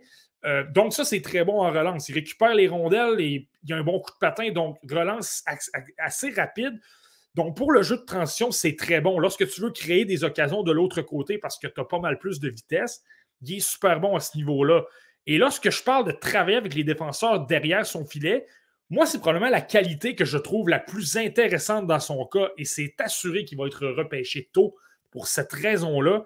Il gagne énormément de batailles le long des rangs. C'est excessivement rare que je le vois perdre des batailles pour la rondelle, même si lorsqu'il est seul contre deux ou trois joueurs, je ne sais pas de la façon qu'il place son corps. Euh, il est très fort physiquement, donc capable de bien protéger sa rondelle. Il trouve toujours une façon de sortir des coins. Ça, c'est excessivement intéressant dans son cas. Côté offensif, c'est là que je me pose des questions. Il produit dans la LHMQ, c'est clair. Euh, en avantage numérique, lui, il utilise beaucoup à droite. Il a un excellent tir sur réception, très foudroyant. mais ce n'est pas nécessairement qu'il va décocher, décocher. Ce n'est pas Joachim Kemmel. Il va quand même varier ses attaques. Il peut par moment effectuer une feinte de tir. Il va, il va, justement être imprévisible. Il va attirer un joueur vers lui. Ça va libérer euh, que ce soit un joueur à la pointe ou un, attaquant de l'autre côté. Il est très bon pour faire circuler la rondelle. Tu sais, l'imprévisibilité, créer une petite feinte, créer du doute dans la, dans la tête d'adversaire, il est bon. Mais le problème, c'est ça, je le répète des os, euh, il est un peu, il est âgé. Est-ce que c'est le fait qu'il a 18 ans qu'il domine quand même? Moi, je me souviens de l'avoir vu en personne à Bécomo l'an dernier. Et tu vois le côté dans, les coins, euh, dans, les coins gagner des batailles sur le plan défensif, ça c'était là. Il n'y avait pas de problème et c'est un joueur de 17 ans, 16-17 euh, ans si tu veux. Euh, côté offensif, je le trouvais moins impressionnant. Je me disais, ouais, je trouve pas qu'il apporte beaucoup de choses. Il est très impliqué, il joue très, très bien dans les détails, mais pour le reste, ça ne m'impressionne pas beaucoup. Donc, moi, j'ai tendance à le voir comme assurément quelqu'un qui défensivement peut être très important pour une équipe de la LNH. Le côté offensif, je suis, euh, je suis moins certain. Mais clairement, dans les détails, ça, je, l'aime beaucoup. Et d'ailleurs, Yannick Jean euh, a reçu des offres pour euh, André Lochko durant la période des fêtes. Il a dit à tout le monde André Lochko ne part pas. Les partisans des Saguenay l'adorent. On veut le garder. Puis c'est avec lui qu'on mise non seulement cette année, mais l'an prochain. Les Saguenay vont avoir une pas pire équipe l'an prochain. Là. Puis André Lochko va être au centre de tout ça. Euh, je le vois sur euh, la messagerie, vous avancez plusieurs autres joueurs qui sont éligibles au euh, prochain repêchage. On va finir la LHJMQ et après ça, on fera un petit blitz des joueurs que vous avez avancés. je ne vous oublie pas, mais je vais juste prendre le temps de terminer. le sujet actuel, Marty, revenons en arrière sur Mathieu Catafort. un joueur qui a toujours l'air gros sur la patinoire, qui est capable de jouer avec de la finesse, de la puissance, de la force, capable de se faire oublier dans les, zones, dans les zones dangereuses. Je comprends que les maritimes sont un peu plus faibles. Est-ce qu'il faut prendre ça en considération lorsqu'on évalue le joueur? Euh, pas nécessairement, mais je te disais que Mathieu Catafort, ce qui était super intéressant de voir, il y a eu, euh, il y a eu une première moitié de saison extraordinaire. Euh, puis la raison, c'est probablement ça. Il jouait au centre d'un certain Jordan Dumais. Disons que ça l'aidait à obtenir pas mal de points. Mais c'est ça qui était la question dans son cas. tu, tu me parles de les maritimes, est-ce que ça l'aide et tout ça? La question est la même pour Dumais et j'ai tendance à penser, l'an dernier, je pouvais le dire, cette année, un peu moins. J'ai trouvé qu'il y a eu du succès contre certaines équipes du Québec. La même chose pour Catafort et honnêtement, je l'ai vu contre des équipes du Québec, Catafort. Il n'y en a pas de problème. Il joue de la même façon tous les matchs. C'est certain que ça ne se traduit peut-être pas euh, sur la feuille de pointage, mais dans les détails, il est là. Il, il, joue à peu près toujours de la même façon, peu importe les matchs. C'est ça qui est super intéressant. Il est excessivement constant. Tu sais, je parle d'Edouard Chalet mm. comme étant inconstant. Là. Lui, tu le sais, tu le sais ce qu'il va te donner tous les soirs. Et là, ce que je parle d'un. Personnellement, j'ai tendance à le voir comme un espoir de deuxième tour, mais là, ce que je parle que je ne serais pas surpris de le voir premier tour, c'est pour cette qualité-là. Parce qu'il est super constant, il joue toujours de la même façon. Et lui, c'est ça. C'est ce qui est intéressant à surveiller dans la deuxième moitié de saison. Évidemment, on a ajouté beaucoup de joueurs. Josh Lawrence s'est amené, Alexandre Doucet également. Et, de la façon que ça se passe du côté d'Halifax, on a souvent tendance à y aller à 11 attaquants et 7 défenseurs. Ça, tu le sais. C'est pas toujours évident pour les attaquants. On se retrouve à, avoir constamment des partenaires de trios différents parce que tu as toujours un joueur qui évolue sur euh, deux trios, je vais le dire comme ça. C'est pas toujours évident. Donc, c'était intéressant de voir qu'est-ce qu'il est en mesure de faire, non seulement lorsqu'il n'est pas avec Dumais, mais aussi lorsqu'il évolue à l'aile. J'ai quand même regardé quelques matchs à ce niveau-là. Et c'est ça, ça m'amène à te dire, Catafort, peu importe qui joue à l'attaque, en défense, euh, euh, à l'aile, devant le filet, mais lui les, lui, les jambières et le bloqueur, il joue de la même façon. c'est un joueur excessivement responsable défensivement, toujours le premier à se replier, il travaille bien, il est quand même agressif, donc n'a pas peur d'appliquer de la pression sur le porteur pour le rendre inconfortable, euh, précipiter ses décisions, puis faire en sorte que la rondelle se retrouve un peu n'importe où. Euh, il est bon là-dedans. C'est un joueur excessivement bon physiquement, frappe très fort, n'a pas peur d'appliquer de l'échec avant, agressif. Encore là, ça revient. Il a un bon coup de patin, donc frappe excessivement dur, parfois peut-être même un peu trop. Je l'ai vu se faire expulser d'un match, notamment parce que frapper un adversaire par derrière, mais tu ne peux pas lui enlever. Il a de l'intensité et il joue de la bonne façon, il joue bien défensivement et tout ça. Euh, ma crainte, ça a toujours été sur le plan euh, offensif plutôt. Il y, a un, il lancé extraordinaire lorsqu'il se place dans le centre euh, de, la patinoire, dans l'enclave. Il, est dangereux, capable de marquer beaucoup de cette façon-là. Plus ça va, je te dirais que j'aime davantage ses habiletés. Je trouvais qu'il n'y avait pas un gros arsenal. Je trouvais qu'il prenait des décisions assez simples. je me disais, ouais, je pense que c'est un joueur de troisième, quatrième trio, assurément.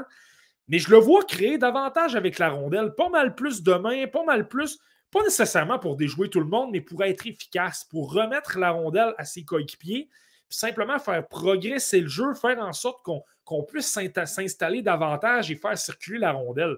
Ça, j'ai bien aimé ça. Et honnêtement, il a gagné des points dans, dans, dans ce cas-là. Moi, présentement, je l'ai dans mon deuxième tour.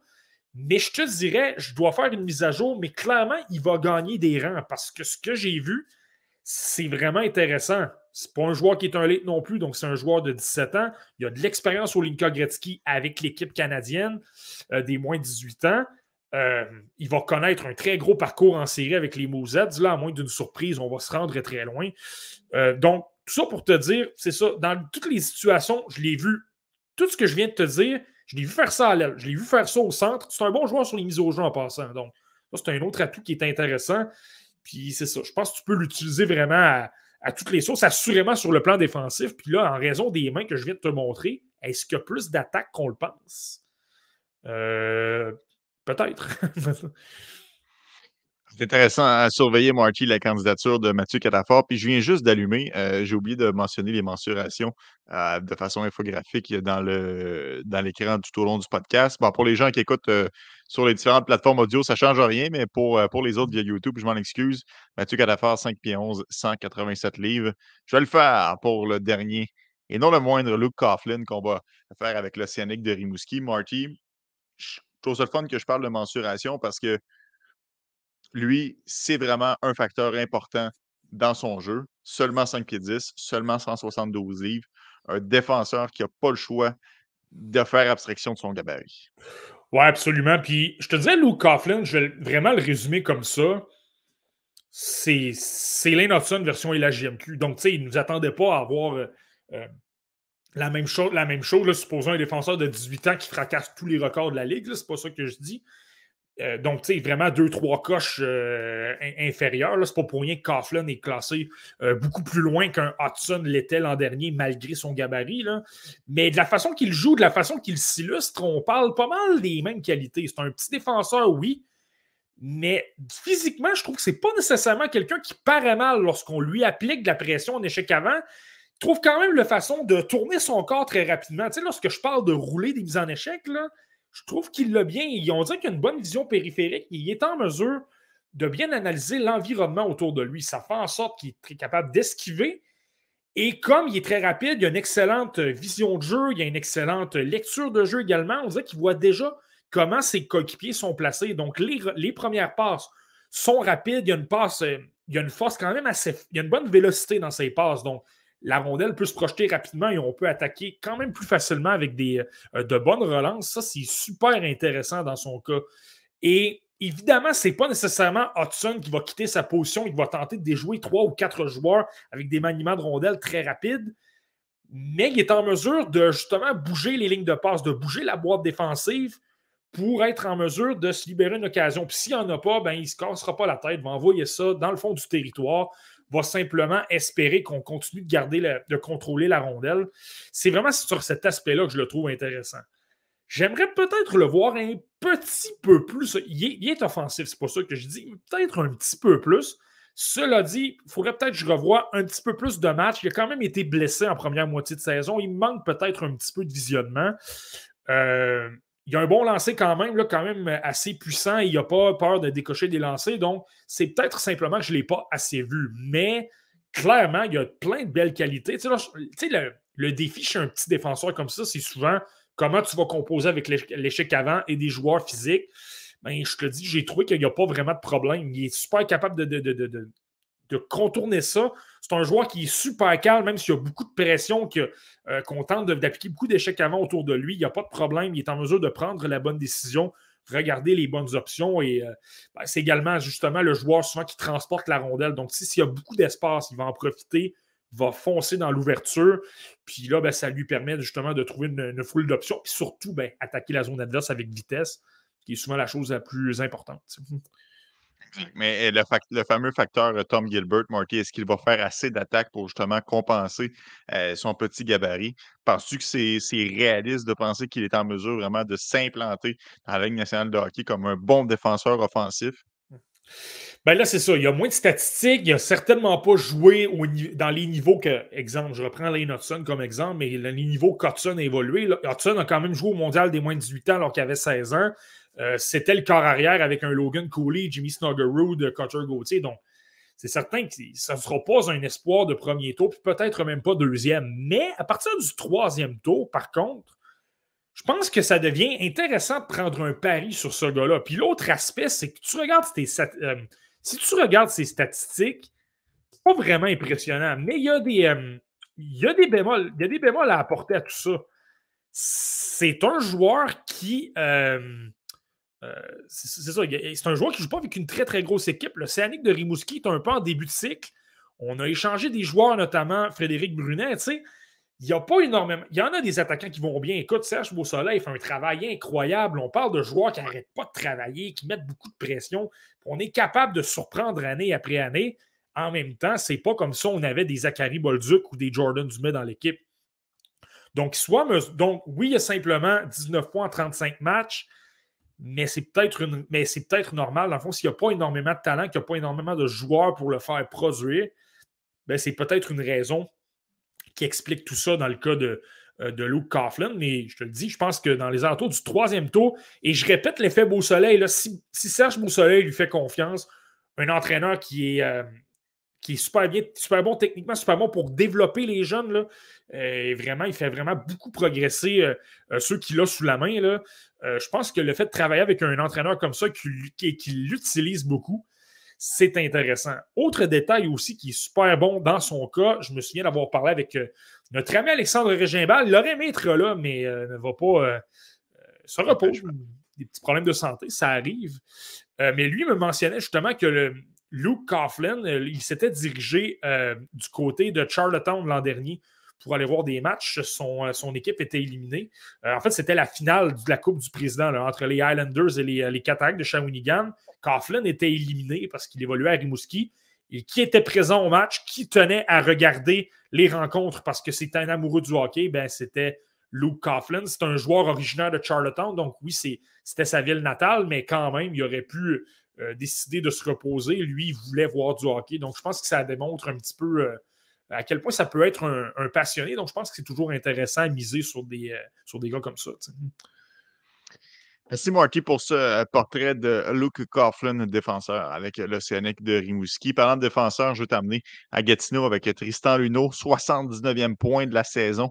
Première fois en 50 ans que ça se produit avec les Olympiques. Marty, je te pose une question qui est un peu chien, mais c'est pas grave, je te pose pareil. Philippe Méchard, Owen Beck ou Tristan Luneau, selon toi, après quelques mois euh, de quelques mois de recul? Eh ça, c'est une, assez bonne question. Je pense que j'aurais encore le Winbeck devant, mais clairement que Tristan Luneau il gagne des points. Ça, c'est clair. C'est clair qu'il serait devant Méchard. Ça, c'est assuré. Écoute, la, saison de Tristan Luneau est incroyable. Je ne suis pas nécessairement surpris. Je te dirais où ce qui, où ce qui m'a impressionné beaucoup cette saison. Il y a eu énormément de tests de caractère dans son cas. Euh, tu sais, des, gros matchs intenses. on en a déjà parlé, le match contre les Moussets d'Halifax du côté de Gatineau, mhm. le match où Zachary Leroy a été suspendu. Euh, on s'en souvient, là, euh, Tristan Luneau qui euh, nargue un peu Mathis Rousseau parce qu'il l'avait fait du côté d'Halifax. Ce qui m'a montré Tristan Luneau, et on ne l'avait pas vraiment vu dans le passé parce que les Olympiques n'étaient pas encore arrivés à maturité, mais là, c'est que lorsqu'il y a de la pression, lorsqu'on tente de jouer dans la tête de Tristan Luneau, ce joueur-là devient meilleur. Il est deux, trois, quatre fois meilleur. Et ce sont, je le répète, des joueurs comme ça que tu joues en série. Ce sont des joueurs comme ça avec lesquels tu veux aller à la guerre. Il y a le gabarit qui est intéressant, puis on le répète, c'est un joueur qui est tellement intelligent. Il voit le jeu à un autre niveau. C'est un gars qui fait des lectures de jeu incroyables. Il sait qu'est-ce qu'il va faire deux ou trois secondes d'avance, même s'il n'y a pas la rondelle. Donc, ça, c'est super bien. Deuxièmement, je pense que sa blessure de l'an passé a, changé peut-être la donne. Là, s'il y avait des pépins de santé et tout ça, finalement, là, il est en pleine santé. Là, je pense que ça joue un très gros rôle. Puis troisièmement, ben, c'est ça, je trouve, il y a tellement de confiance en lui, il n'y a pas de problème, ça va bien. Euh, tu le vois qu'il est plus agressif, il veut, il met plus de pression encore. Il n'a pas peur de défier les défenseurs. Ça ne marche pas toujours. Il commet des revirements à l'occasion. Ça crée des buts de l'autre côté, mais il n'a pas peur de l'essayer. Il se dit, il y a pas mal plus de positifs que de négatif. Il a un bon coup de patin, il l'a amélioré également. Donc, tu sais, tu parles d'un joueur tellement intelligent dans les deux sens. Écoute, là, il bat le record de Gergie Fischer, euh, Fischer du côté de Gatineau. Il a 18 ans, pas 19. Là. Il pourrait être de retour l'an prochain. Mm-hmm. Et moi, c'est là que ça m'amène à dire des, des c'est quelqu'un qui a toujours joué à un jeune âge dans des niveaux supérieurs, là, au niveau midget 3A, joué euh, du côté des estacades de Trois-Rivières, alors qu'il n'avait pas nécessairement l'âge. Il était plus jeune que tout le monde performait quand même. Premier choix au total dans la LHGMQ, joué à 16 ans. était déjà dominant. Je ne sais pas si tu te souviens, mais Xavier Simoneau, sur cette tribune, nous avait déjà dit euh, Moi, c'est un joueur qui m'avait franchement impressionné. Et on parle d'un joueur qui avait à l'époque 19 mhm. ans à Drummondville. Donc, si un joueur de 16 ans t'a frappé à l'œil parce que tu dis qu'il voit tellement le jeu, il est tellement impressionnant sur le plan athlétique, là, tu me vois venir. Il est intelligent, ça va bien défensivement. C'est quelqu'un qui voit le match à un autre niveau. On l'a déjà dit, c'est quelqu'un qui prend excessivement soin de lui-même, s'entraîne fort, il mange super bien. Je me souviens d'un euh, article de Guillaume Lepage de LNH.com qui nous parlait de, euh, de la rencontre des espoirs admissibles au repêchage au Centre Bell l'an dernier. Tout le monde s'était gâté un petit peu, avait, pris, euh, avait triché un petit peu au niveau nutrition, mangé un peu toutes sortes de choses. Le seul qui refusait de manger des gâteaux, des chips ou des choses comme ça, c'est Tristan Luneau parce qu'il était excessivement rigoureux dans sa nutrition. Tu me vois venir des eaux, là. Puis tu sais, les Ducks dans il n'y a pas énormément de talent. Je serais aucunement surpris qu'il débarque au camp l'an prochain, qu'il continue de prendre une autre progression au point de vue entraînement, point de vue physique, point de vue confiance avec la rondelle, développant encore du talent pour être imprévisible, bouger des lignes de passe, envoyer des lancers.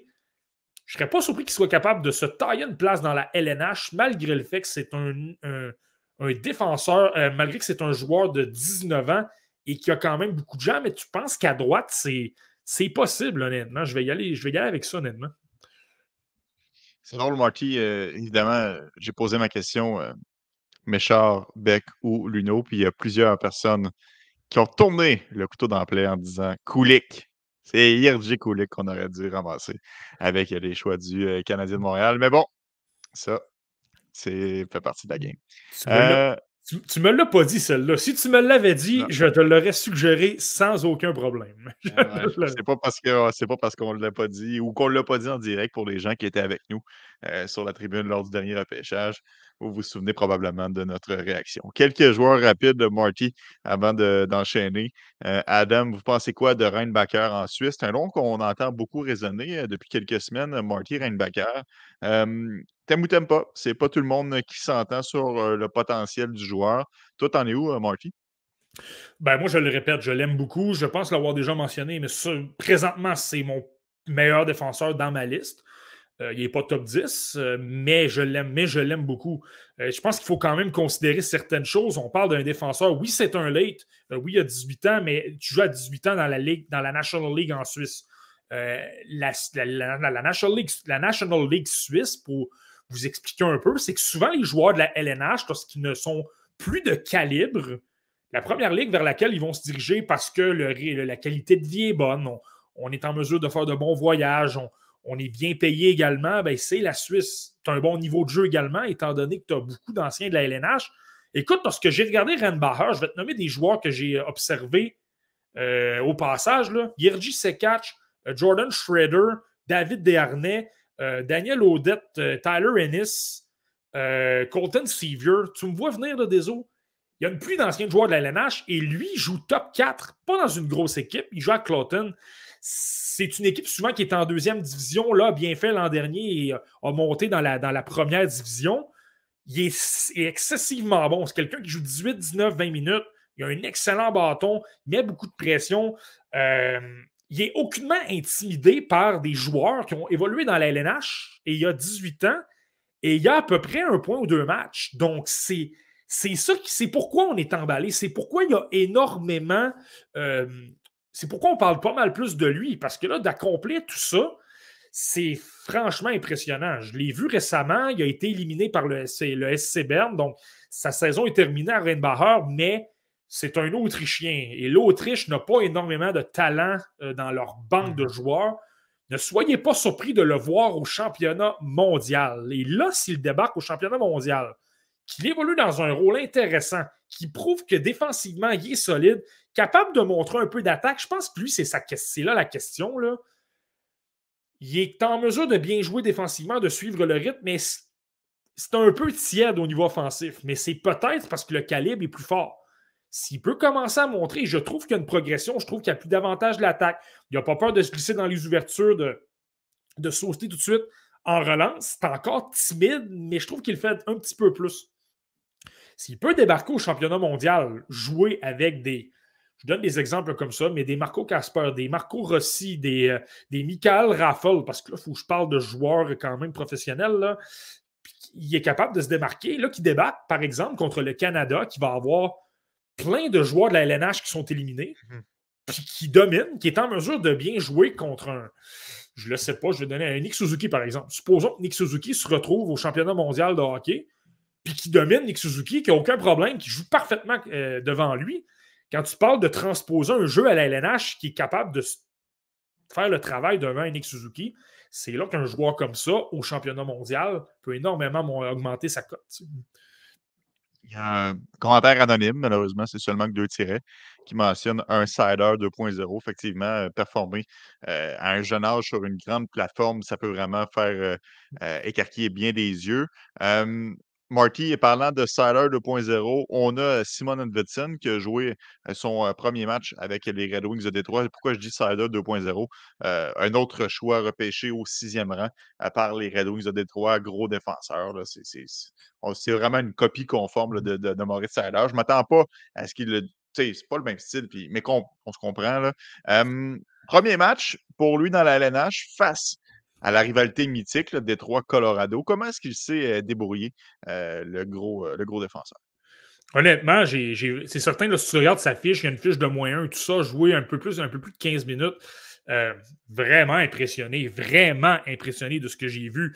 c'est certain que sur le plan offensif, peut-être qu'il s'est gardé une petite gêne, puis tu l'as bien dit, des autres, il jouait contre l'Avalanche, donc on parle des champions de la Coupe Stanley, on parle d'une équipe qui a énormément de talent, donc tu sais, c'est peut-être normal qui s'est moins illustré. Même si je l'ai vu quand même bien bouger la rondelle, c'est quelqu'un qui a des mains incroyables pour son gabarit. Euh, c'est super intéressant à ce niveau-là. 6 pieds 4 pouces, de manœuvrer comme ça, c'est une belle qualité.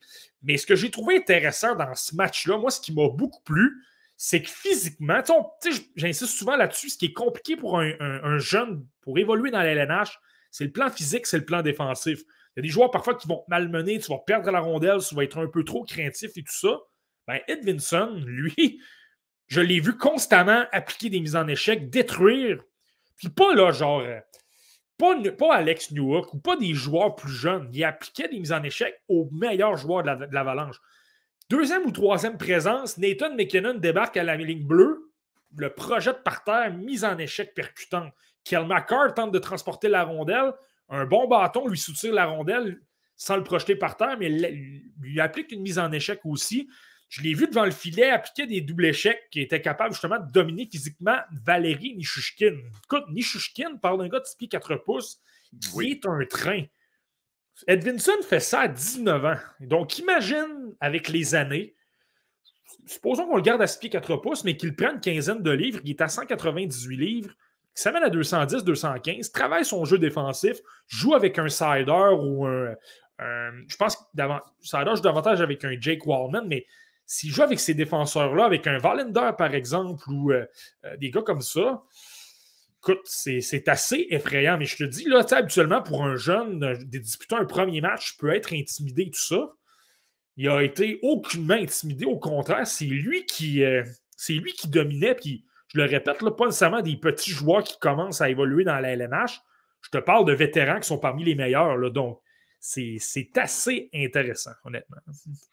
Oui, Simon Anderson, un joueur qu'on aimait bien euh, lors de son année de repêchage, finalement, un joueur des Red Wings de Détroit. Marty, il y a une proposition de Adam87 qui a fait beaucoup réagir sur la messagerie texte. Est-ce que selon toi, c'est un échange qui a beaucoup d'allure ou les Ducks ou le Canadien la refuseraient? Lucas Dostal, Tristan Luneau contre le premier choix des Panthers de la Floride et Philippe Méchard, évidemment, en tenant compte que le premier choix des Panthers de la Floride ne, remporte pas la loterie ou quoi que ce soit. Là, on parle d'un choix environ 16-17. Euh, euh, selon toi, est-ce qu'il y a une équipe euh, entre ces deux-là qui, qui, raccroche la ligne au nez à son homologue? ben, en raison du choix des Panthers, en raison du fait que c'est potentiel euh, top 20, supposons, euh, je pense que ça a quand même beaucoup de valeur. J'aime beaucoup Luno, ça demeure un choix de deuxième tour, ça demeure, euh, il demeure que les Ducks ont énormément d'espoir en défense. Je sais que c'est beaucoup à gauche, par contre, là, mais énormément d'espoir. Lucas Dostal, c'est un, un, gardien qui est peut-être destiné à devenir un réserviste. Ce n'est pas un gardien qui est très gros sur le plan physique. J'aime beaucoup comment il se déplace mais par moment, ça il peut se faire battre dans des lancers, sur des lancers dans la partie supérieure. Il peut être Brunon par moment. Donc, tu sais, je pense que les Ducks accepteraient une transaction comme ça. Mais tu le sais, je le dis souvent des autres. Je trouve ça intéressant parce que souvent, on dirait que je dis l'inverse.